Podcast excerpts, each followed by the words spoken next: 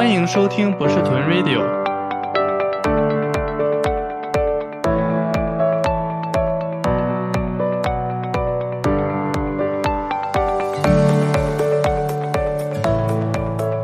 各位听友，大家好啊！欢迎来到本期博士屯 Radio。本期节目我们请到我的好朋友白九阳。我们下面先请九阳给我们打一个招呼。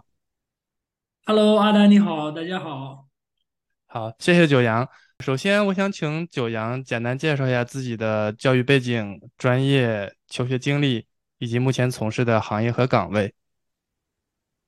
嗯，好的。我本科是在郑州大学上的。嗯，专业是应用心理学专业。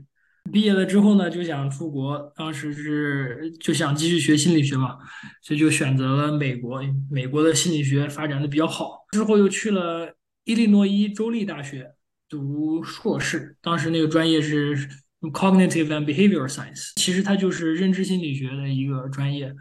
嗯，读了两年，两年之后呢，就是觉得还是要 读一下博士，要不然好像。呃，学的东西还是不是太透，所以就又去布朗大学，嗯，读了认知科学的博士。嗯，行业和岗位，博士毕业之后是我去年博士毕业，哦，在我最后一年的时候，嗯，在 Meta 做了一个，当时 Facebook 做了一个暑期的实习，因为我在布朗读博的时候还同时读了一个 CS 的 Master，嗯，就是就有这这层关系吧，然后去。做了一个实习，嗯，暑假三个月，当时是做 machine learning 之类的东西，嗯，做完之后拿到了 return offer，所以说我去年毕业的时候就到西雅图去，呃，入职 Meta。接下来想问一下你，就是学术方面的问题，在本科毕业之后，在伊利诺伊州立读了 master，你当时在本科的时候是如何决定出国读书？那你当时为出国又做了哪些准备呢？当时是。出国这个想法其实最早是因为在我们第一节专业课的时候，就在正大第一节普通心理学专业课。当时我们系主任就是来到，因为我们都是新生嘛，大一，嗯，系主任过来给我们讲话，就是其实不是那种很领导官方的讲话，就是给我们讲讲这个进来之后学习这几年要注意些什么之类的。就提到了，如果嗯你们有谁对这个学科特别感兴趣的话，嗯，可以继续深造。并且就是不一定非要把眼光放在国内，就是可以看看去，比如说去美国，嗯，因为那边心理学非常非常发展的非常好，就是那边最先进的心理学研究都在那边，并且呢，那边可以本科毕业直接申请博士，并且博士还有工资发。这个当时我一听，哇塞，这个上学还能有人给我发工资，呃，我特别高兴，因为以前我觉得出国跟我没关系，因为肯定会很贵。对对。对，其实很多人在没有就是了解到就是海外的这个 PhD 啊，他们的这个项目的奖学金的情况之前，都会觉得出国读书是一个特别特别贵的一个过程。嗯，你想出国是从大一的时候就开始就是受到了这样子的一个影响，那你当时就是从大学四年你都做了哪些准备？说来惭愧，虽然说那个系主任的讲话给我心里埋下一颗种子吧，但是。呃，真正到行动其实是到了大二结束的那个暑假，真正的备考 GRE 这些东西，然后同时也找我们系里的老师，就是看一看有没有什么研究的机会可以做做帮手啊之类的，就是将来能写到申请里面。下面一个问题，就你当时呃 Master 是在伊利诺伊州立，然后你可以简单分享一下这段求学经历吗？可以啊，其实我申请的时候第一年没有申请成功。大二下开始准备 GRE，并且那些研究呀、背景提升这些东西，再加上本身，因为当时不确定就申请国外就一定能成功嘛，所以说也做了一些，也找了工作呀，什么考研都经历过。就是一年我是没有考研，我就直接就申了美国几所硕士，呃，不是几所博士。因为当时想的就是读博能够不用花太多钱，但是那个时候就眼光太高了，就是现在想想想。真的很傻，就申了，就申了几所，哎，申了有八所吧，可能，嗯，并且都是那种什么还实现了普林斯顿啊、哈 佛什么，就感觉就是你的目标全都是这些顶级的牛校 PhD 项目。对，就感觉当时眼光太高了，觉得，嗯总之第一年就是没有什么好的结果。哦，对，同时其实还申了香港的学校，也是嗯不行，并且我同时还找了机构，就是是美国可以我自己来申，然后申香港的时候找机构帮我申的，最嗯后就机构为了挣钱嘛，就是也想他想帮我申上，所以说就拼命的给我建议要申保底学校，保底学校。当时就是也给我发 offer 了，但是那个是一年制的硕士，并且呢很贵的，因为他们的中介中介是如果给我申上学校了，所以他就不用给我退钱了。第二年就调整了一下申请的策略，因为我看了一篇，就是有一个留学论坛，是一个心理学的留学论坛，叫什嗯么 COPSY C O P S Y，里面有一篇就申请的文章，他就说，就经历了一些申请失败之后，他调整了策略，开始申请一些就是排学校排名在一百名开外的学校的一些嗯博士项目，呃或者硕士项目。他说为什么呢？因为这些一百名开外的硕士项目，他们很多都没有博士点，院系里面的老师是需要做研究的，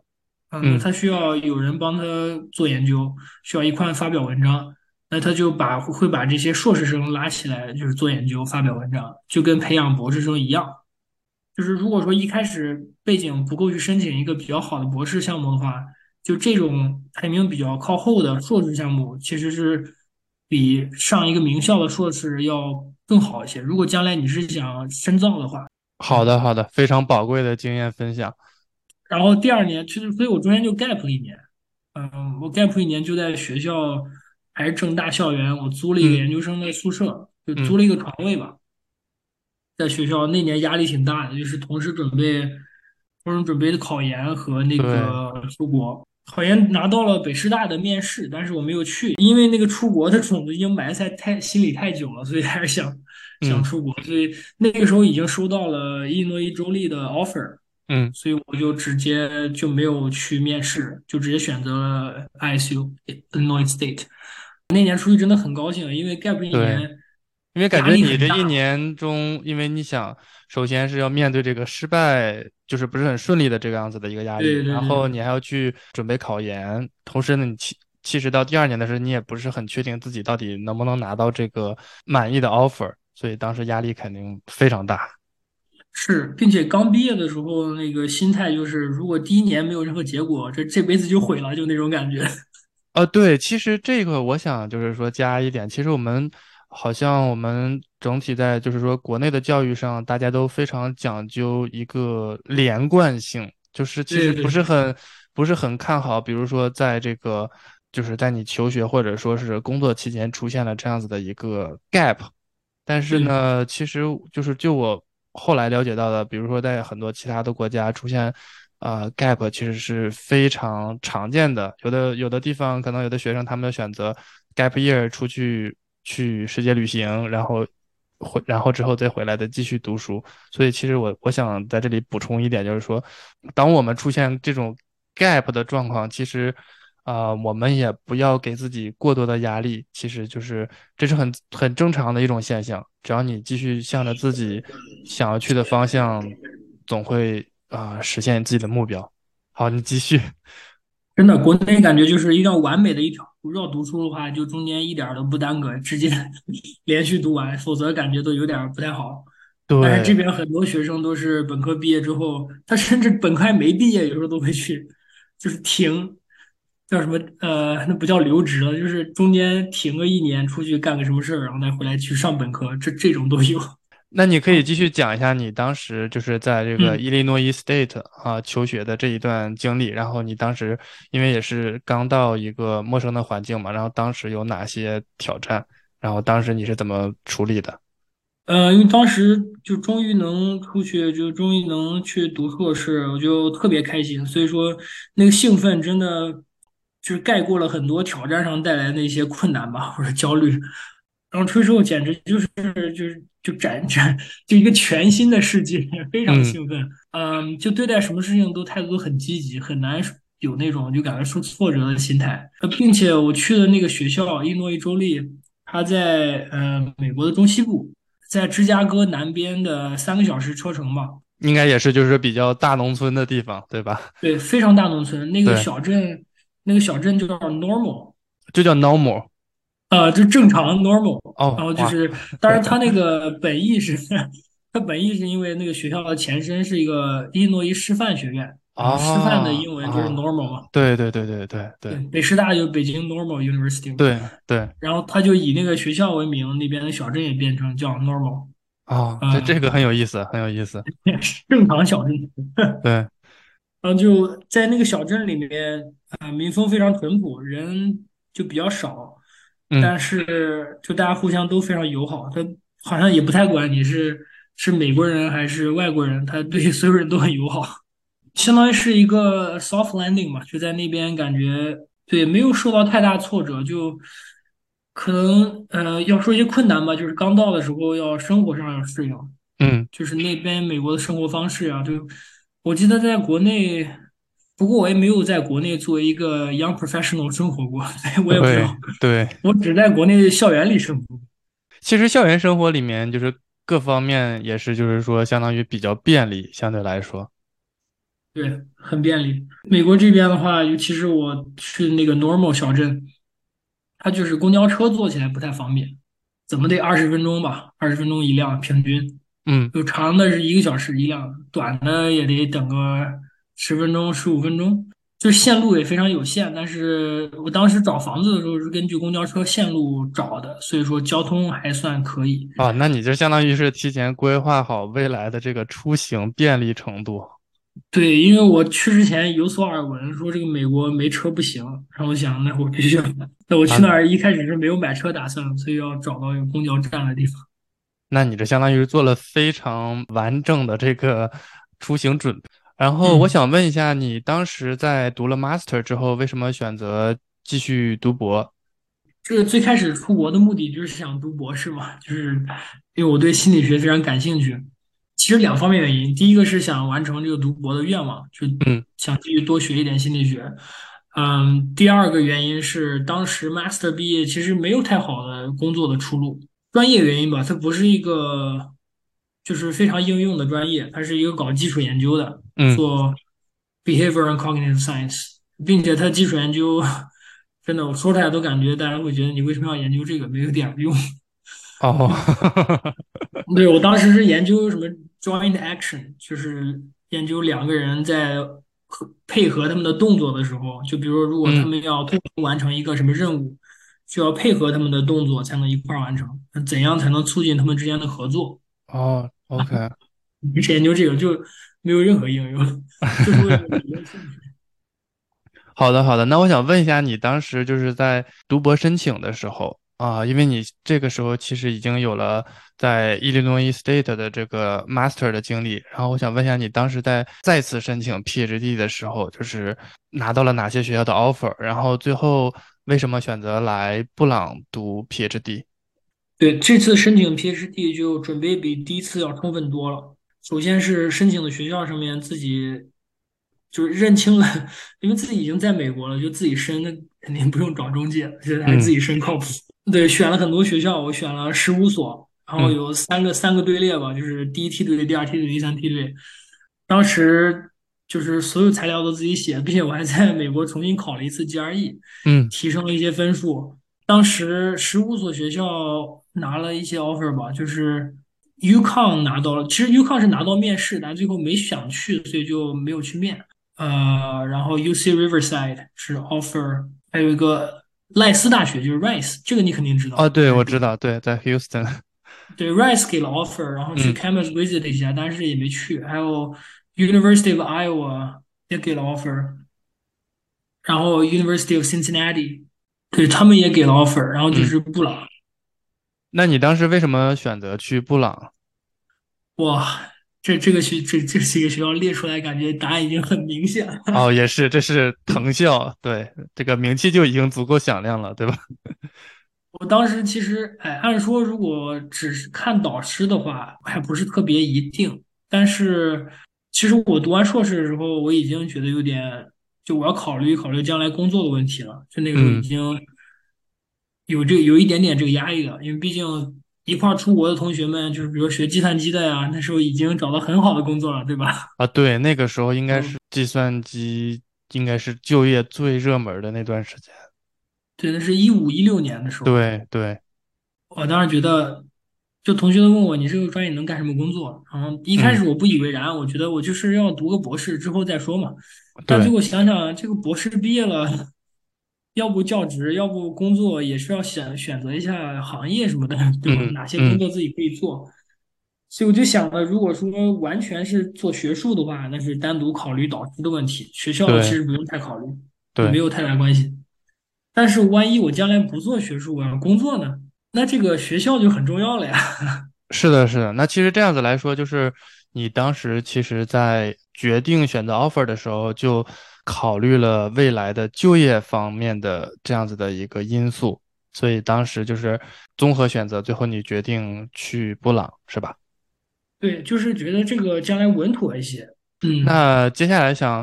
问，就是说你当时在布朗时候的专业是 cognitive science，就是我们中文是讲是认知科学。这个问题我会问每一个 PhD 来宾，就是如何用浅显易懂的语言去介绍一下你当时的科研课题，然后在课题中你又做出了哪些比较有意思的发现？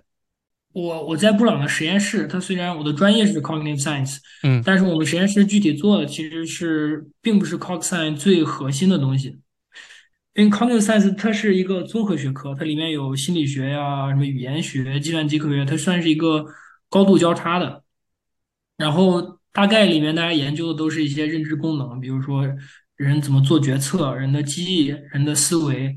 呃，还有人的感知。然后我们实验室算是研究人的感知和行为吧，但是我们并不太研究就是心理的层面，其实我们更多研究行为的层面。就比如说我的我的课题做我毕业论文的课题，行人的避障。就是我们要建立一个数学模型，这个数学模型的输入呢是一些视觉信息，然后它的输出是一个走路的轨迹。嗯。什么样走路的轨迹呢？就是这个人在躲避一个移动障碍物的时候的一个走路的轨迹。那你当时就是说，在你博士期间的研研究课题中，就是有哪些比较有意思的发现？嗯，比较有意思的一个点就是，你看人，嗯，其实美国它的心理学兴起的时候，就是受那个一开始行为主义，后来是认知科学，他就是把人比作电脑。你看电脑里面有内存、呃硬盘内存、中央处理器，那人他就考虑研究人的记忆啊，研究人的思维，就是都有对应的块儿嘛。但嗯其实这个有一个误区，就是有时候，就比如说拿基本的感知运动能力来讲，它嗯其实不太需要特别复杂的运算。就是如果说是传统的认知科学的角度，会想我们先由视觉输入，然后把视觉信号变成变成距离，比如说我看到了一个图像，然后把这图像三 D 还原，能还原出这个前面从二 D 的图像变成三 D 的图像。然后我们就计算出离这个东西的距离，然后我就算，呃，我们现在速度跟那个东西的速度，然后计算一下这个以现在的速度进行继续进行，将来会不会撞到那个东西？如果会撞到的话，我们就调整我们的 trajectory，就嗯这个思维。但其实，嗯、人真正做这个东西的时候是很简单的，就是它就是一些很简单的视觉的信号。嗯。就比如说，当一个障碍物的图像在你的视网膜上变得越来越大的时候，那意思就是它正在接近你。哦，OK，我就是我们可能想象的，它其实是一个很复杂的过程，但实际上，就我的理解，就是人们会非常直观的，就是当我看到一个东西，就像你刚才讲，在视网膜中变大，那就说明有个东西来向我靠近，就是并没有说我们预计中的那么复杂，而是就是很直接的一个反应。对，就是这个东西，你要是把它从视觉还原到距离，然后再计算，然后再变成行为，也是可以的，但是没必要。当然，也没有人能证明人就具体用了哪一种方法。既然有更简单的方法，那为什么人会用更复杂的那个方法？就是对对发现其实，就学术界有很多争论，都是这个东西证明不了，只不过是因为它的表现出来行为都是一样的。OK OK，不管是底下哪种方法，都是这个表现。No argument 就变成了流派之争。然后我导师这个流派就是这么简单的东西，不需要牵扯到思维层面，并且还有一个东西，就是我们不是研究躲避嘛，有一个很简单的视觉信号能够呃就是很完美的预测碰撞。咱们可以想象一下生活中经历，就是当一个人你觉得要跟他撞到一块儿的时候，嗯其实你是有感觉的，就是你跟他走的时候，比如说有个人你在过马路的时候，从你左边走来，你往前走，你们俩嗯可能就是你们的路线的夹角，比如九十度吧，嗯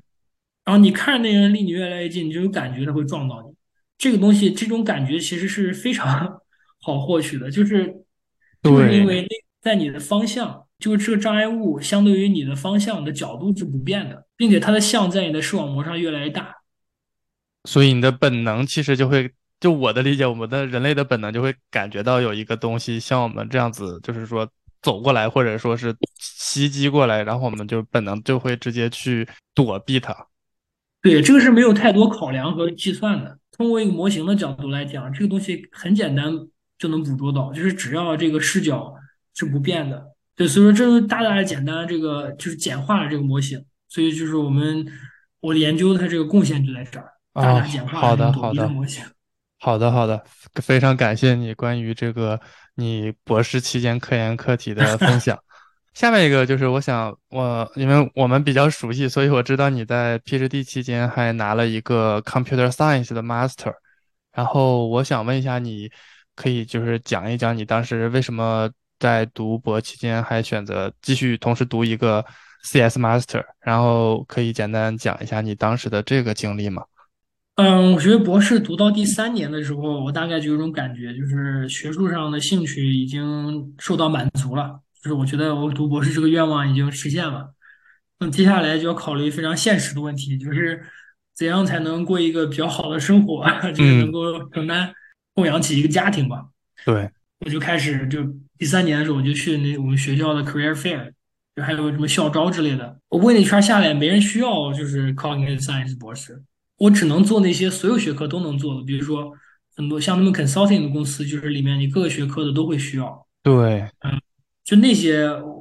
那是我唯一能做的，就除了学术界之外。嗯因为，但是我又不太想去学术界了。那个时候，因为我觉得自己的兴趣已经得到了满足，并且看到这个真实的学术界里面，其实有很多的论文之间的争斗都，至少我没有看出它太能吸引我的地方吧，就是我觉得它挺没意义的。然后我就觉得不想在学术界待，并且学术界的其实它的收入也是很低的嘛，相比于付出，它的收。入是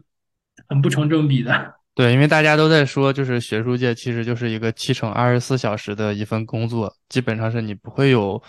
真正的休息和自己的时间。对，工作量大，收入不太高，嗯，所以我就想找工业界的工作。但是在 career fair 上，我就发现我的专业毕业之后，呃，市场并不需要我这方面的技能，至少现嗯在还不需要。我一开始还想再努努力，是不是我没有找到合适的工作或者岗位？但是找了一段之后，我就发现，哦，那可能确实，我就清醒了，确实好像这个找工作不太行，所以我就嗯想，那我就。那我干脆就直接学学一些其他技能，我用其他技能去找工作，反正我有时间嘛。博士什么不多，就时间比较多。然后当时觉得，哎呀，又想起了我以前本科毕业的同学在美国读一个 CS Master，然后又找到很好工作的经历。嗯我想我能不能也去 读一个 CS Master？这个也巧了，就是布朗他有一个政策，就是博士生可以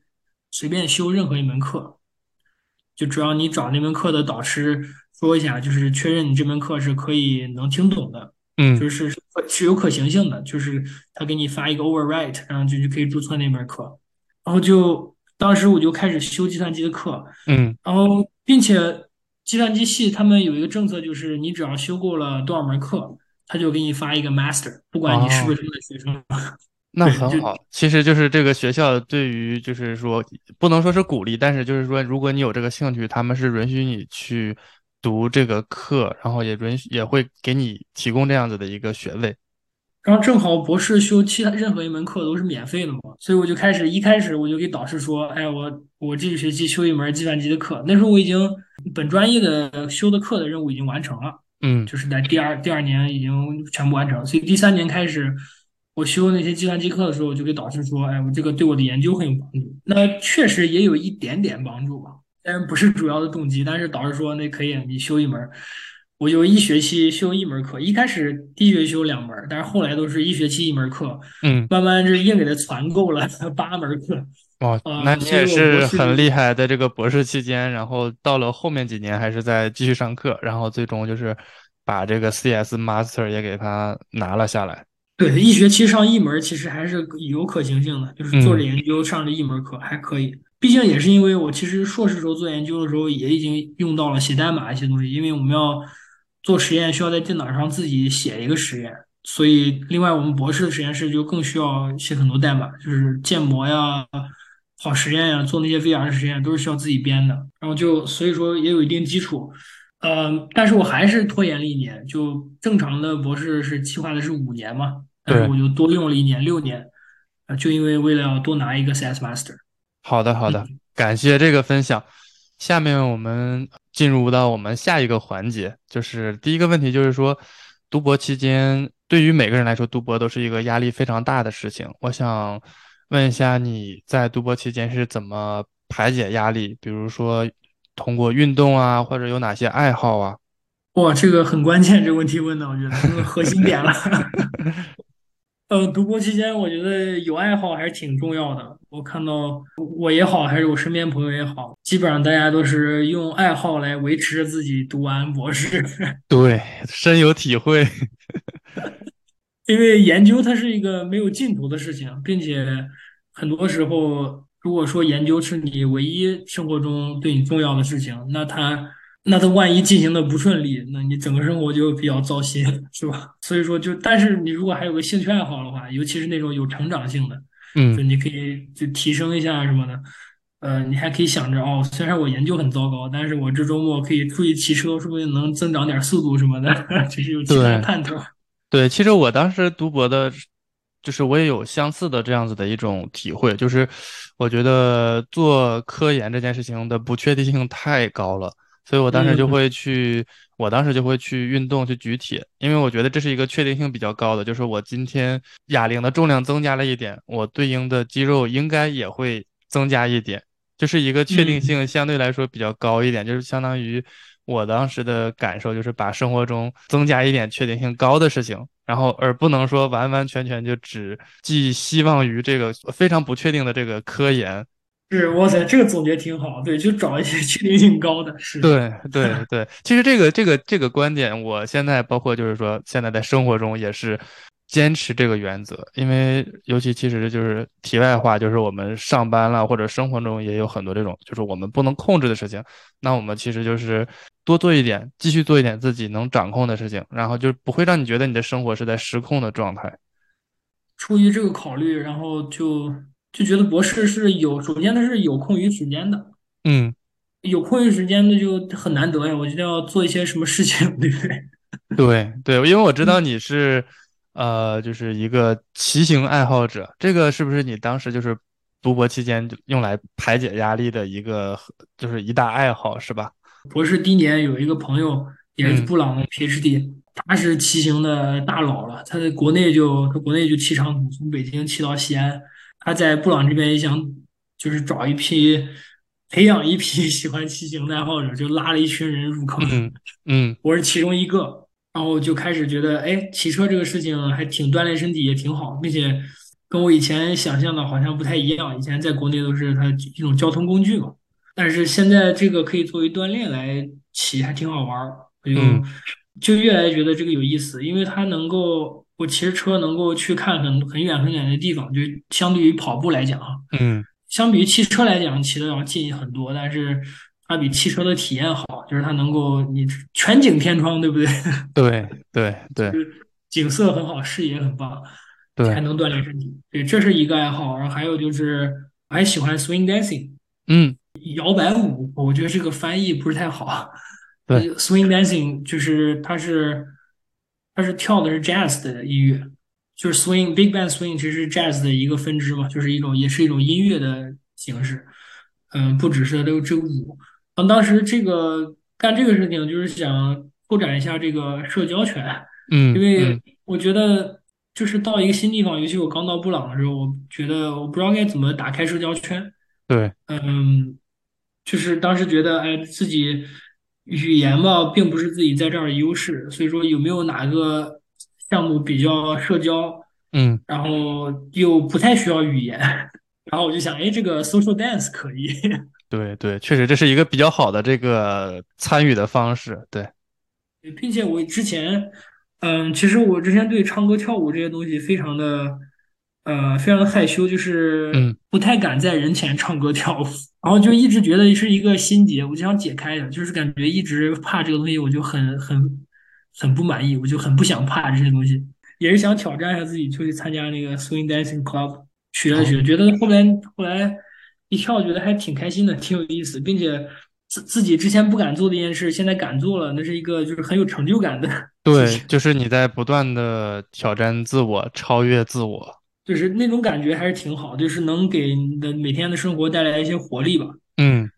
嗯，对，就是靠这些事情去去消解研究当中带来的负面的情绪，你知道对吗？对，这个完全理解。然后啊、呃下一个相关的问题就是说，我想问一下你在这个读博期间最难熬的时候是怎样度过的？尤其是啊、因为我们比较熟悉，我知道在读博的后面几年刚好遇到这个新冠，然后这段时间心理压力会更加的大。我想问一下你当时是如何调节非常难熬的这样子的一个状态？哎呦，我觉得博士有两个两段时间是压力最大的。第嗯一个是就是第一年，博士第一年，嗯，这个压力大的原因是因为刚到博士项目，就是很多完全不同的实验室，我基本上很不同，就跟之前很不同的研究课题以及工具方法，很多需要适应的地方，并且就是不知道，就读博期间它没有一个固定的衡量你成功或者你 progress 的一个标准。嗯对，每个人都不一样，就是你像高中的时候吧，你考的成绩提高了，就是一个很好的标准。所以说你有一个，或者说你做一篇练习题，觉得全对了，哎，这是一个很好的反馈，就是有很嗯，多及时的反馈，并且这些，反馈都是客观的，有客观标准去衡量。但是博士期间的成功是或者说进步是没有客观标准衡量的，有时候给人的感觉就是你做了很多努力，但是你没有任何反馈。嗯。因为学术研究的进展非常的非线性，就可能 你努力半天没什么结果，结果突然过一段时间结果全来了，但是你要是没挺到结果来的那天，那就不太好了，对吧？可能就是属于倒在这个黎明之前的状况。对，所以就是我我第一年就是处在这个 struggle 里面，就是觉得自己整天那么累，但是也没啥成果。但是当时调整调整的话，哦，对，我是第一年结束的时候开始培养的骑车这个爱好，之前我没有骑车这个爱好。对，找找一个兴趣爱好算是一种调整方式。还有就是，我觉得刚到一个新的环境，建立自己的就交几个朋友，这嗯，个朋友很重要。朋友圈。对对，我还比较喜欢在家做饭，然后请朋友来家里吃饭，就对，我也尝很多次尝过你的手艺。对，就这是个我觉得是个社交的很好的办法吧。就是我社嗯，交我不太喜欢那种就去 party 的社交，那个有点呃，我觉得每次去 party 都有点累。嗯对，嗯，并且跟我们的成长的这样子的一个文化环境，其实我们不是很跟这个 party 的这个文化是很很匹配的。对对，就是感觉不太熟悉 party 这种交友方式，所以我还是喜欢呃吃饭呀、运动之类的。那你刚才说还有一个第二个，就是说非常难熬的这个时候，可以讲一讲你当时是怎样子度过的吗？嗯，第二段就是我要找工作的时候，找工作的时候，那个那个时候就觉得，呃，如果找不到的话，那毕业可怎么办呀？是每，我觉得每一个就是说学生都会有这样子的一个困扰，尤其是在海外的这个留学生们，其实在这方面困扰，我觉得压力会更大一点。是，尤其是我其实博士第三年就开始有去找工作嘛，刚才讲到，嗯嗯，其实是一直找，第三年找，第四年找，第五年也找。我尤其是最后第五年找的时候，就是我之前可能是小试牛刀，但是第五年如果再找不到，那那可能就是这没机会了。所以当时压力挺大的，并且那个时候正好是 COVID 期间，我想想，哦对，那个时候真的就是 COVID，我是二零二零年找的实习嘛，就是想找二一年的实习，因为那是我毕业前最后一个夏天。那个时候如果没实习，那那毕业的 毕业后再找工作是非常难。然后正好那年呢，还经历了一些个人生活上的一些困难，哎呀，反正就是就是个人生活困难，再加上找工作的压力，这个东西还挺累人的。并且那个时候要写要毕业论文要开题，对你这相当于在这个时间是一个多重压力，多个生活问问题同时存在。对，那你当时这一段是怎么度过的？就是嗯，其实真的没太好的解决办法，他就是熬过去。是 对熬过去。就是我平常还是因为平常我也锻炼身体嘛，就还该锻炼身体锻炼身体。你只要把那段时间扛过去，它就总会有结束的。就是其实，在那种状态有一个好处就是，那个时候你对生活的要求会很低，对，就很困难。那个时候你是愿意做很多努力的，呃，所以说就是可能平常。你都会觉得很累的事情，但那个时候你就觉得那是最后一个救命稻草，就不不会觉得累，就是有动机去做那个事情。嗯就是对，一定要找到，我觉得那还是要找到自己的目标吧。就是那个时候想的目标就是要找到工作。那我嗯，找到工作，我现在一切困难就都解都都结束了，就都解决了。好的好的。对，并且这个找到工作是有有方法可循的，就是并不是说一个没法完成的事情。所以当时就嗯。抓住这一点，就是努力努力。好的，好的。既然你现在聊到了这个找实习，那我们其实就直接开始聊一些工作相关的话题。刚才你已经分享过，在毕业之后，你已经在博士第三年就已经决定去公司上班，就已经排除掉了去高校做学术的这个选项。因为我也知道你在二一年的时候去了当时的 Facebook 实习，我想可以请你简单介绍一下这段经历，因为你刚才已经讲了。嗯，当时找实习的时候，首先是找人内推，这个大家应该都知道。就是有内推的话，它能帮到你一点，就是你的简历更有可能被看到，就这一点帮助。就除除非你的内推是，呃，公司里面非常高层的人，要不然的话，它的帮助仅仅就是就是让你的简历更容易被看到。然后找内推，并且写简历的时候要找那些，如果有朋友是在干码农的，可以找他们帮你看看简历，都很重要。嗯，就是然后就刷题 这些东西。到了到了 Facebook 之后，就当时投的时候是它有一些通道是 PhD，嗯、专门给 PhD 来嗯选的，就是他会在那个 job title 上面写着括号什么 PhD 什么的，那些工作岗位就会 PhD 就更容易拿一些，因为它你的铺更小了。嗯那竞争就没有那么激烈。就当时，所以就因为这个原因嘛，就是拿到了面试，最后过了。就二一年的夏天是远程的实习，因为那嗯个时候就 COVID 还没有结束，然后就本来是说 onsite，但是好像后来那段时间就有一个反噬，好像是好了一段时间就又变坏了。对，就又变成本来是说 onsite 实习，最后变成远程，所以我就在基本上在自己的卧室里 完成了三个月的暑期实习。哇，这也是一个非常就是不太一样的实习经历。好的，好的，我们继续回到刚才这个学术相关的这个问题。我知道你是是作为研究生代表，在二零二二年布朗毕业典礼做了这样子的一个一份发言，并且你是布朗建校以来的第一位华裔毕业生获得这份荣誉。我想可以请你分享一下这个经历吗？嗯，我当时正在写博士论文，因为是最后，我记得当时是最后一个学期刚开始收到了这个邮件，说是让大家来都呃参与竞选，报名参与这个当毕业的演讲人。然后我就看了一下，我本来觉得这个东西就跟我没什么关系，我但我就点进去随便看一下嘛，就发现它是本科、硕士和博士分开找的。嗯，本科找两个，硕士找一个，博士找一个。然后我当时想，哇塞，这个，因为我当时正在写毕业论文，就是忙得焦头烂额嘛，就要赶 deadline，想按时毕业，那年嗯按时毕业。我就想，这个现在这个阶段，谁会哪个博士生会去搞这个呀？就是你看博士生谁还在乎这个？就是演嗯讲，并且这研究现在论文还写不完呢。但是我就转念一想，那这肯定没人报名啊。那这 没人报名，岂不是我要是报名了，岂不是这个可能性很大？嗯，对对，然后我想，那那我报一个试试吧。我又在百忙之中就报了个名。就刚开始需要写的也不多嘛，就是写嗯上就填个表格，你就是你的大概的经历啊，有担任什么职位啊，就是嗯你想表达的主题啊，嗯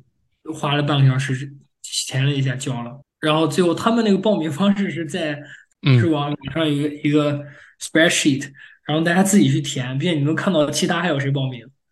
嗯然后我就发现他那个那个 spreadsheet 是他把硕士和博士的报名者合在一块儿了，博士加硕士加起来报名者三十多个人，然后布朗的硕士比博士多很多倍的，硕士有好几百，布朗可能博士可能一百两百，所以说我大概这个这三十个人里头是博士报名的，那就更少了，说不定就十个人不到。然后我一想，那更得报名，这个概率很大呀。对对对，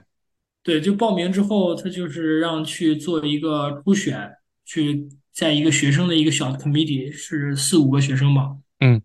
你在他们面前就是讲一个三分钟版本的，就是可以，你可以讲一下大意，也可以选其中的演讲其中的一段儿讲一下。在博士毕业这个节骨眼上，真的是有种百感交集的感觉，因为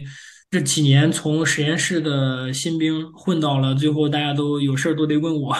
对，就是就真的新兵变成老鸟，对，然后当时又觉得这个经历很有感触，就是有倾诉的欲欲望。然后另外也是因为我前面不是讲了，也有一些困难的时刻，并且中间有很多个人的挫折呀、这这些东西，就确实是觉得有东西想说，并且中中间有疫情，疫情嗯，那段还夹杂着有一段时间是 Asian hate 好像是飙升，对对，对，我就感觉就是，并且好像那段时间在电影院看了什么，呃，上汽啊，还有什么一永恒族啊，这些就是有很多有很多亚裔的演员都上了那个好莱坞的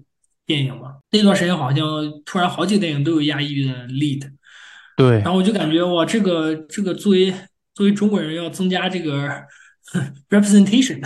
对对，对，我想这个有，甚至是有一种感觉，我有有责任去尝试一下，然后就对，就是因为这些东西吧，所以说讲起来东西，我觉得是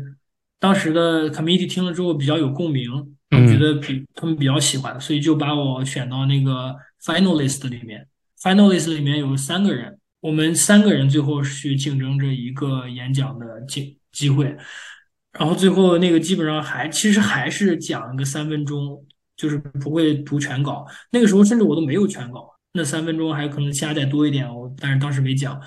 就第二轮的话，就也是最后一轮，是每个系有两个学生代表，他们嗯是本身的两个代表，就是作为那个研究生学会的每个系的 representative。正好那天开会，我们去他们开会的时候，我们去讲，然后我们讲完之后，他们就每人一票，就是完全全是学生投票。嗯，全学生投票，最后就是谁票多谁当选，就很简单的一个规则。后来竟然当选了，我就对我当时感觉是非常意外，就是直到我当选，中间没有任何一个学校校方的人去出来就是做决定，就完嗯全是学生自主自主搞的。我当选之后，我感觉就是感觉布朗，哇塞，真的是非常学生自治的一个 学校，我挺惊讶的。然后，并且最后我把全稿写完之后。我还想着，肯定这个的学校的毕业典礼很重要的场合，肯定要学校把关，给我改很多东西嘛，是吧？对，结果 他就给我改了两三处语法错误，哦，这个 在你跟我讲之前，我没想到他们对只做了这么点的这么少的修改，对我当时就很惊讶，他真的是这个这个学校真的让我另眼相看，就是都都在国内长大，我的经历就是你看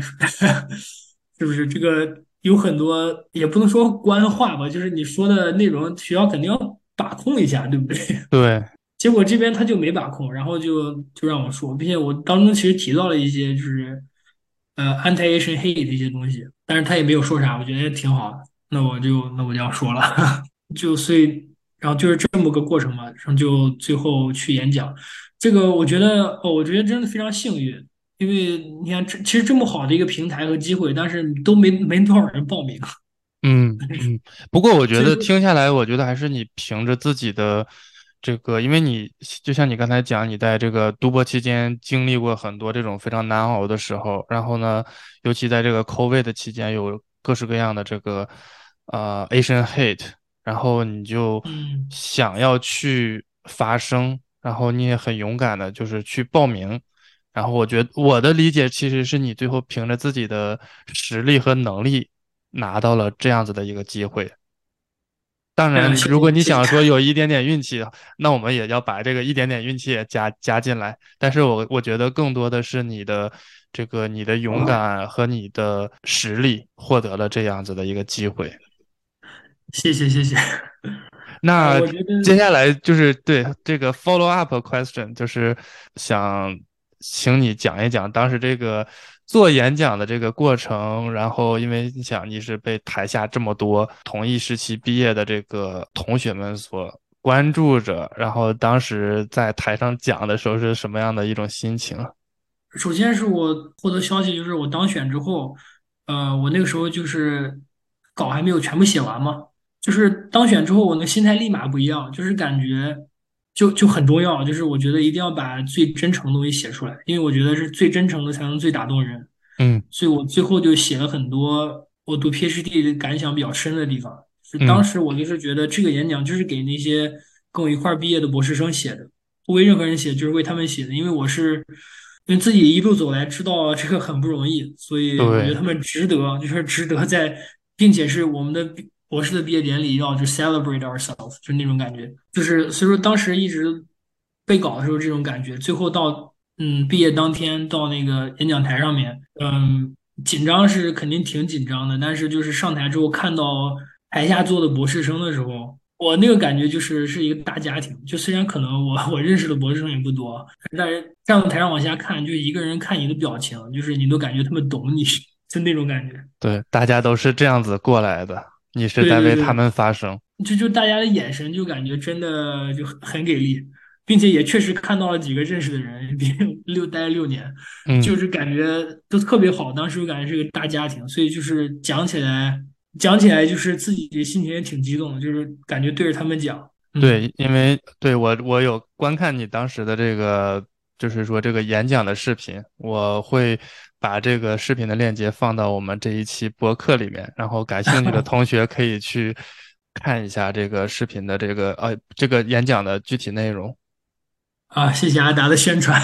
好，呃，非常棒的分享。我们下面就是要进入到就是另一个问题，这个也是我非常非常佩服你的 一个经历啊，我知道你是在毕业之后选择骑自行车骑行的方式，从罗德岛的 Providence 一路骑行到西雅图。这个骑行一共是八十一天，一共是四千英里，然后横跨了美国东西海岸，可以说是非常非常非常牛的一个经历。这个其中肯定会有非常多精彩的故事，我想就是请你分享几个你最难忘的故事。最难忘的故事，我觉得我分享两个故事吧，一个好，一个是故事是让我就打破了我对美国的很多刻板印象，另外一个故事是比较就是比较困难的一个情况。哦，是是经历是这样的，我就当时到了一个人家去住，嗯，因为美国这边骑车有一个哦，就它是一个国际性的一个组织叫 Warm Showers，啊，这个手机 app，然后也有它的网站，这上面你就可以去 host 一些骑行长途骑行的那些骑友。然后作为骑友，你也可以去上面找一些免费的住宿，嗯，就这样，就跟就跟那 Airbnb 一样，你打开上面有地图，然后这这儿这儿有一家，那儿有一家，你可以选，嗯然后联系上，看他们如果当天可以 host 你的话，就就免费就过去住了。就是那是我住用第一次用这 Warm Showers，嗯我就住了一晚上之后，第二天早上起来，呃，在一和他们一块儿吃早餐的时候，那个住户家的母亲就跟我聊嘛，说这个也不知道是怎么的聊到这个单身问题了，然后他他母亲就问我，哎，你这你有没有女朋友？那美国大妈，我说嗯没有没有女朋友，然后他说，呃，然后问我工作呀，将来打算，然后后来就给我说了一个，哦，我的小女儿。我的小女儿也是单身，然后说前一段时间，呃，去年什么时候跟男朋友分手了，然嗯，后我觉得这个你们的生活目标非常相似，要不要介 介绍你们见面？你要入赘了是不是？要给你成为入入赘成女婿了？好，你接着讲。哇塞！我当时我当时嗯一听你不是逗我吗？我是骑行，我们第二天骑走了吗，我马嗯上要到西雅图了，我就那时候还在 Buffalo，那个是在 Buffalo 的一个 host，还比较早。然后我觉得特别特别突兀，那个东西就对我对美国刻板刻板印象是一个打破吧。就是我以前觉得只有这中国大妈比较关心这个 这个单身儿子女的这个情感问题，结果发现美国大妈也会操心。可能瞬间 感觉就是就是天下的父母都是一个样子，在在这些心理上面可能。对，这是，并且就是他不是我途中遇到的唯一一家跟我提到这个问题的事情。那说明你在这个旅途中这个一路桃花呀，这是主要是你是被这个叫什么妈妈相中了，对不对？对，没有没有一招你做女婿，是没有一路桃花。我觉得就是跟就是发现跟那个大妈们或者大叔大妈们聊的时候，他们很自然而然就想了解你，他们很关心年轻人的这个情感问题。我发现他们很热热衷于讨论这个。嗯，当然可能就是给人就国际上美国人给人的印象就是大家很尊重个人隐私呀，不管你这些东西。但是到比较比较乡土的美国地区，像那种大农村地区，嗯，其实我觉得这个对，就是人性相通之处，我也不知道大家都很关心这个。我觉得是，我觉得是。对，这是第一个故事。然后第二个故事就是在比较惨的时候，就快，就骑了，当时骑到蒙大拿州了吧？嗯，呃。已经是倒数第三个周了，马上就骑完了。然后有一个地方，我就有一天骑到一个小镇，那真是 in the middle of nowhere，它旁边都是荒地。到那个小镇之后，呃，我就找找那去那个之前头一天看好的营地去，它是一个 RV camp，就是给那种房车去露营的。嗯，一般这种 RV camp 也会接受你，就是你私人的那种小的帐篷，单人帐篷也可以。呃，我就去，然后结果呃办公室没人，我也没法入住，然后我打电话也没人接，然后那个时候已经比较晚了，就是我打电话订酒店什么都全都满了，就那很小镇，总共就两个小旅馆都满了，然后想不行，那我就去旁边，我看到旁边有一片特别绿油油的草地，就是那种小公园，并且旁边还有一个厕所，嗯，想挺合适，我就在旁边搭个帐篷吧，嗯，草保养的很好，嗯，我就去搭帐篷。然后结果我等到好像凌晨也不知道几点的时候，我感觉下雨了，就是帐篷上开始有水滴的声音。一开始没想那么多嘛，就觉得反正我帐篷是防雨的，没事儿。结果是发现这个水从侧面出来了，哇！它那帐篷那个雨雨盖，它那个 rain fly 是在顶上的，它在侧面和地面中间有一段是它就是纱网，它是没有 防水的。结果就从那个地方水喷出来了，我去！然后我就想，这个雨是有。多大？就是它能溅到帐篷里面吗？对。然后我往，并且我发现它那个雨是一阵儿的，是每隔十几秒有一会儿水，啊，每隔十几秒有一会儿水。我一扭头，我发现原来是这个旁边的那个自动喷水器，草坪里的喷水器，它不是转一圈一圈的 啊？对，它就转一圈一圈嘛，所以它有规律的就喷我一下。啊，这个是完全没想到这个。这个故事的走向是这个，哇塞！我其实完全完全没有想到会有这个，因为我白天去去扎帐篷的时候，我旁边根本没有看到任何自动喷水器。对。然后后来我发现这个东西是自动的，就是它喷本身是藏在地下的，然后并且上面还有个很隐蔽的绿色的盖子，你看不到。就它到晚上可能是定好时了，就是它该工作的时候，它从地下伸出来工作。啊，那那当时肯定是非常狼狈啊，被这个水就是浇的。对，就是帐篷里都全湿了。我一开始还想了，哎呀，这要不因为很困嘛，就想如果水小的话，那我就忍一忍，它浇一会儿就停了，对吧？最后 它不停了，然后我眼看被子都要湿透了，赶紧起来。那个时候虽然夏天，但是凌晨那会儿那温度很低的，十度，对，十几度。然后我当时穿短袖短裤就睡觉了嘛，在在那个睡袋里面。我就起来，冻得浑身发抖，我就移帐篷，然后就就，但是我举目之下，我没有看到有那个自动喷水器盖不到的地方，因为他们这个草坪布满了自动喷水器。啊，对对，这也这个也是给他弄得太好，也不也对对这些 搭帐篷的人不太友好。是，我说怪不得这片草绿油油的，这，然后然后就我就把找半天，终于找一处就是没喷不到了，我就把它放那，结果发现我那个帐篷的地钉又找不到。就得固定帐篷那个形状的，然后可能是落在拖把帐篷移动的时候落到地上了。对，然后我就回去那个自动喷水器那儿，在它的喷射范围之内，我在找，我就拿着手机，手机开着手电筒，并且它不是转一圈的喷嘛，我就跟着它那个喷的水柱在它后面。你在躲？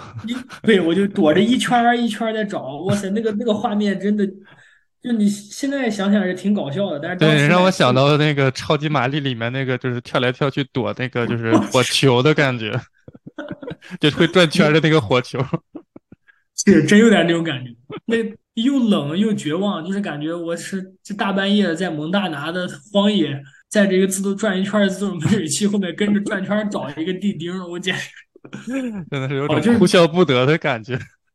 对，呃，然后就找到之后，我就去继续睡嘛，然后我就嗯哦，先去旁边公厕拿了好多那个那种纸，进去把 把被子什么擦了一遍，就是还是潮湿的，我就，但是也继续睡，然后睡一会儿，发现有人在外面帐篷里什么 “excuse me, sir”，就跟我打招呼，然后我一掀开警察，啊，然后就发现对，就警警察在后面在帐篷帐篷外面叫我，就说这个地方不让露营。然后我看了一眼表，那时候早上五点，我当时我真的很绝望，就很累嘛，我就嗯给警察说，我说我我从东岸骑车骑到这儿了，我现在非常累，我能不能我能不能再睡半个小时再走？嗯然后那个警察看我特别可怜，说没事，你睡半个小时再走吧。然后警察走了。可能警察也没碰到，就是说这么这么这么惨的这个骑行者。太惨了。然后早上起来发现我在昨天晚上洗的衣服在晾在车上嘛，嗯就全全湿了，全被全被这个动喷气水给喷湿了。对，包括我的我的这个驮包，就是装行李驮包里都是水，就是喷全喷湿了。我去，这个实在是太太令人难忘了，这个经历。对，那个那个应该是我最惨的一晚，就是我整个骑行过程当中。好的，好，的，这是第二个故事。感谢分享这两个非常精彩的故事。这里面到现在，我想为那个九阳宣传一下，关于他的骑行的记录，可以去追踪他的 B 站频道“老白自行车横穿美国”。然后感兴趣的同学也可以去关注他的小红书，我会给他放到这个节目简介里面。多谢多谢。好，我们现在就是进入到下一个环节，就是关于找工作方面的。第一个问题就是，我知道你当时骑行的目的地是西雅图，当时的原计划就是在骑行结束休息一下，然后十月份入职现在的 Meta。但是呢，很不幸的呢，你就遇到了 Meta 的第一轮裁员，可以请你分享一下当时的情况吗？嗯，行，我加个时间背景，就是我 互联网行业在二零二二年的年底，就年初已经开始了吧，就开始发现，呃，就开始走下坡路了。可能是疫情期间的盲目扩招，就导致现在发现不堪重负，他的已经负担不起这么多员工了，所以就开始第一波最大的裁员，可能就是推特裁的吧，就裁了一半儿的员工将近。然后从那儿开始就一直裁裁，一直到现在是二三年初，还在裁。对，就是我就是在十一十一月份的时候，去年二二年的十月份的时候，在推特刚裁完人的时候，那个我入职了 Meta，就是他是 return offer 给我嘛，我选择十月份入职，就那个那个时候入职。嗯，当时全公司的人都告诉我，这个你肯定是最安全的，因为就是如果说进来马上要裁，那那何必当初让你进来，对吧？我想，哎，有道理。嗯，我觉得可能裁不到我头上，结果刚入职一个月就裁到我头上了，我就感觉，哎呀，就是运气有点背。对，大家说话肯定都是说好话嘛，但是真正裁谁呢 那不是员工说的算的呀。对，就当时当时我就早上起来，我看有朋友给我发信息说你还好吗？我说你什么意思？我还好吗？嗯，然后一脸懵逼，是不是？对，然后我就赶紧看怎么回事，然后他说哦，Meta 昨天晚上裁员了。我说哦，昨天晚上裁了，嗯。然后我就赶紧我登录一下我的这个 Work Chat 看一下什么情况吧，就上面显示什么你的 Login Session expired。然后我想哦，这可能是就是长时间没有输入密码的，选择记住密码，所以可能你要重新输一下密码。嗯，然后我就再输一下密码，发现还是登不进去，然后我就有点慌了。那个时候你就 感觉不太对了，是不是？对，不太对了，是不是我被裁了？然后我就发现，我就登那个邮箱，工作邮箱，发现邮箱能登进去，然后有一封邮件，名字叫什么？呃，message from Meta Leadership。哇，我当时，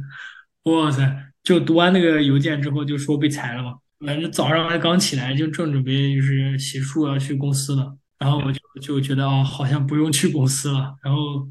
就就整个人都感觉，因为那个时候这是我在美国毕业第一份工作，对，并且当时感觉就是非常棒嘛，就毕业也很顺利，并且毕业完之后也满足了自己的心愿，就是也去了一家非常好的一个就是科技公司。对，有一个非常好的工作，就是我一之前根本想不到会有这么好的结果，但是就突然从那个高峰就给我打到了谷底，就是没工作了。对，因为当初当时住那个公寓还挺贵的，就是同时还要负担，就是没工作，我想我负担公寓啊什么，就他是会有给一些是就是裁员的抚恤金，但嗯，是那万一我找不到工作呢，对不对？对，因为抚恤金它也是暂时的，对吧？对，所以当时真的是一个很沉痛的打击。呃，那我想问一下，你当时就是说，大约是就是遇到了这个事情，需简单的调整了几天，然后你又做了哪些准备，然后就是为重新找工作做了哪些准备？呃，我当时就是我当天其实都是开始登 LinkedIn，然后去想找工作什么，因为当时就是呃也是太心急了，就是感觉我就我不能接受这个事实，我一定要赶快再找个工作，赶快再重新上岸，就这，种感觉。就当天都开始找，但是其实当天心情是非常差，就找的时候完全就是都就跟做梦一样，就是嗯，其实效率没什么效率。就我第一天做那些工作，后来都没有帮到我什么，就完全是为了安抚自己的情绪，就是要自己赶快行动，转移一下。注意力，因为当时其实内心肯定是非常的就是比较崩溃，因为这个就是一下子就遇到了这么大的一个打击。对，我就想立马找一个公司，就是能够不面试就马马上把我接过去那种，知道吗？嗯嗯，呃，但是最后回想一下，那个前几天其实都根本没法好好找工作的，就是其实前一个星期都是需要做很多心理建设什么的。就但是当时就是太着急了，就是想赶紧找到工作。嗯，但是就就没有嘛，然后并且很多当时那天很多朋友发信息问我怎么了怎么了，我还得一一回信息什么，并且同时也向他们求助，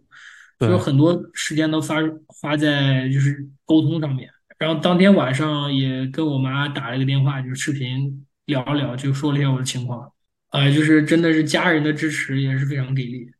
对，因为我我们这上一次聊天的时候，你有提过，就嗯，是，呃，你的妈妈给了你非常多的支持，就是在当时这个非常巨大打击的这个时期，然后让你重振旗鼓。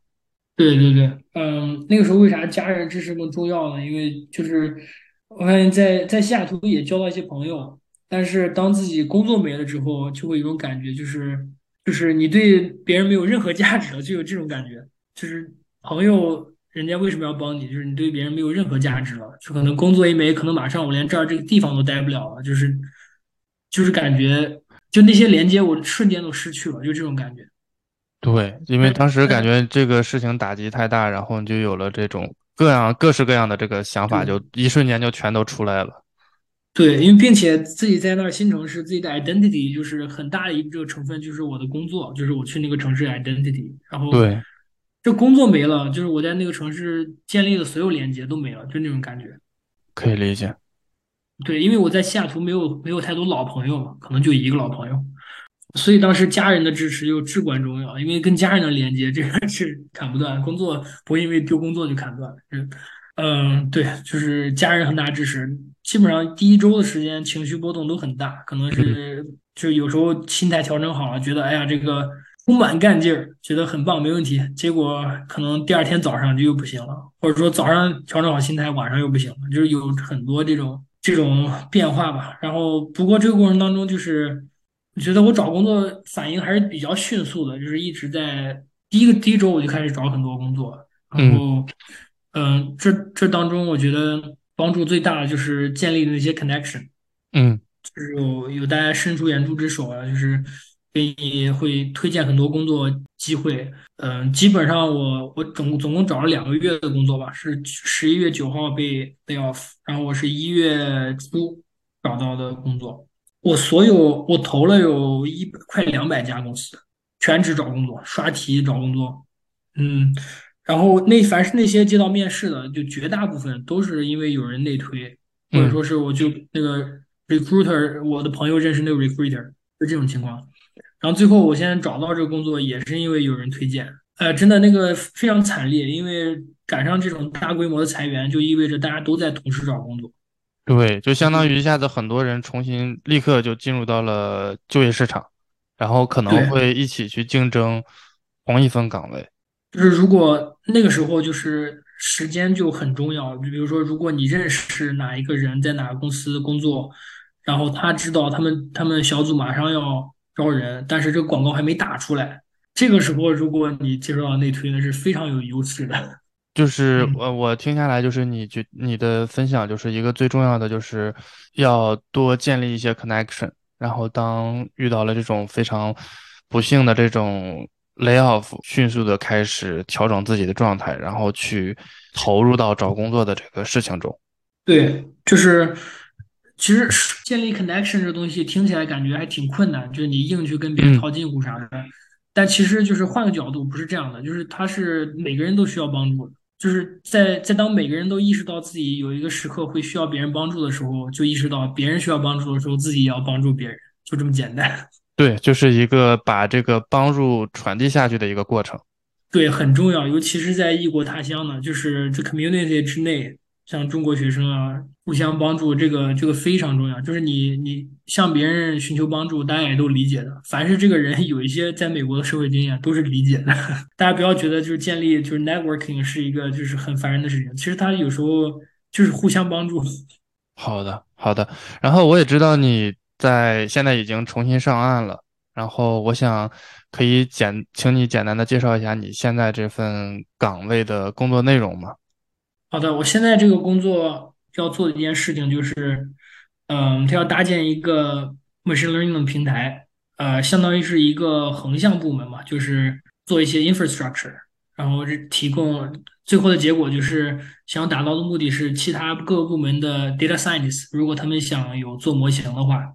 他们想训练自己模型，就不需要自己写很多那些 end to end 的那些代码，嗯，嗯，他们只需要把模型写出来。然后剩下的 training 呀，然后 deployment 那些东西都是我们搭建好的自动化的东西，就是要达到这个目的。所以，嗯，我还挺喜欢他的工作内容的。然后现在做的就是这些。好的，好的，感谢分享。接下来我们进入到我们的保留问题的环节。第一个问题是，想请九阳对未来想要在这个认知科学方向读博的同学都有哪些建议？我对这个专业倒没有特殊的建议，但是我对读博的话，选导师我有建议。我选的导师还是挺满意的，我觉得是运气的成分。我也没有做调查，但是我知道有选导师很不满意的，就是导师是很影响你读博的体验。所以我建议就是，如果你有一些 offer 可以选择的话，然后你可以和他们的实验室的学生聊一聊，你就可以具体问。比如说他们周末会跟导师有交流没有啊？然后导师会不会在周末给他们发邮件，让他们必须回这些东西？我你就可以问问他们生活快乐不快乐？你看他们生活有没有什么业余的爱好？就是平常是每天的工作习惯什么这些东西？就是你大概聊完之后，你就会有一个大概的感觉，就这个人到底过得幸福不幸福？如如果说这个实验室的每个人都过得不幸福呢？那你要慎重一慎重，考虑是是吧？对慎重这个导师。对，确实，这个大家其实读完博或多或少都会听过各式各样的这个关于神奇导师的这个都市传说的，或者身边也可能会认识这些就是在这些神奇导师手下读博的这个朋友啊或者同学什么的。哦，对，还有个建议就是，博士期间如果做完一项研究之后，一定要把论文发出来，再做下一项研究。这点我导师就比较难，他他就是我做完一个研究，他就想我继续做，立马做下一个研究，他就不会再迫使我就把上个研究发表，因为因为他已经做了三十多年了，他已经就什么名誉都拿了，他不担心就是有没有很快的发表，他就想着收更多的数据，这样他将来如果想发表的话，他也有数据可以说可以用。但是对学生来讲，那学生毕业了就毕业了，如果还没发表，那就很不好啊。所以我就其实我就五年就博士期间研究都没发表出来，都是我硕士的研究。然后嗯，我这前一段时间才刚刚提交了一篇我博士第一年做的那个研究的论文，就哇，这个是非常宝贵的建议，各位同学一定要认真的去考虑这个，在做 research 的同时，也要把自己已经结束的项目要尽快的给它发表出来。对，我就感觉在社会上，你如果没有论文，你就感觉好像这个东西你没做过一样，就是没发表就等于没做，就这样。对，确实是，我觉得对于，尤其是对于就是没有读过博的，就是社会上的人啊，他们肯定会觉得读博士一定要有论文，然后你没有论文呢，他就可能觉得你没有认真的读这个博士，或者说啊这个人比较水啊什么的，就是这种各式各样这种比较刻板的这种偏见。下一个问题就是说，在读博或者说你现在是在工作的期间，是如何去平衡好自己的个人生活？平衡好个人生活，嗯，哎呀，这个还真的挺难的。就是博士和工作还不一样，博士的话是有一点点为自己干活的那种感觉，虽然也不是为自己干活，是为导师，但是自己和导师的命运可能绑定的比较紧吧。就是那个时候觉得就是想干尽量多的活儿。而不是说干完今天安排的活，所以说就很容易就一下子有有时候干活就干干上活就停不下来了。对，因为有时候尤其是状态还不错的时候，你就感觉趁状态好把东西全干了，对吧？但是有时候其实干到最后发现，其实容易钻到牛角尖里面，可能它的产出已经没那么高了，只是自己还觉得自己大脑在疯狂的运作，要给自己规定一个怎么样，就是小目标吧。我觉得自己给自己。规定小目标挺重要的，就是你今天如果完成这个目标就 OK 了，就或者说没完成你就多想想是不是效率不太行。其实读博里面没有太好的小的目标，尤其是院系给你的，他们给你都是大目标，然后自己把它大目标给细分分成一个个就是可以测量的小目标。对，就是这样的话，就你完成了就就能干自己私私人生活的事情，如果完不成了就多干点活儿。你现在是？已经上班了，我想问一下，就是说在工作期间有什么好的建议去平衡自己的个人生活？嗯，我觉得工作可能就相对简单一点，因为他每天就是看你的同事一般的工作的时间嘛。像我现在就是朝九晚五，除了这时间就不看工作。可能周末，因为周末的话，我刚入职可能还不知道，但是一般周末可能花上一天上午或者一天下午再看看工作。所爱就就完全是自己私生活的时间。好的，好的，非常感谢九阳的分享。好，我们最后感谢九阳今天跟我们分享了非常宝贵的个人经验啊，感谢他。啊，谢谢阿达今天采访我，这个这还是我参加的第一个就是 podcast。感谢感谢，感谢收听本期节目，我们下次再见。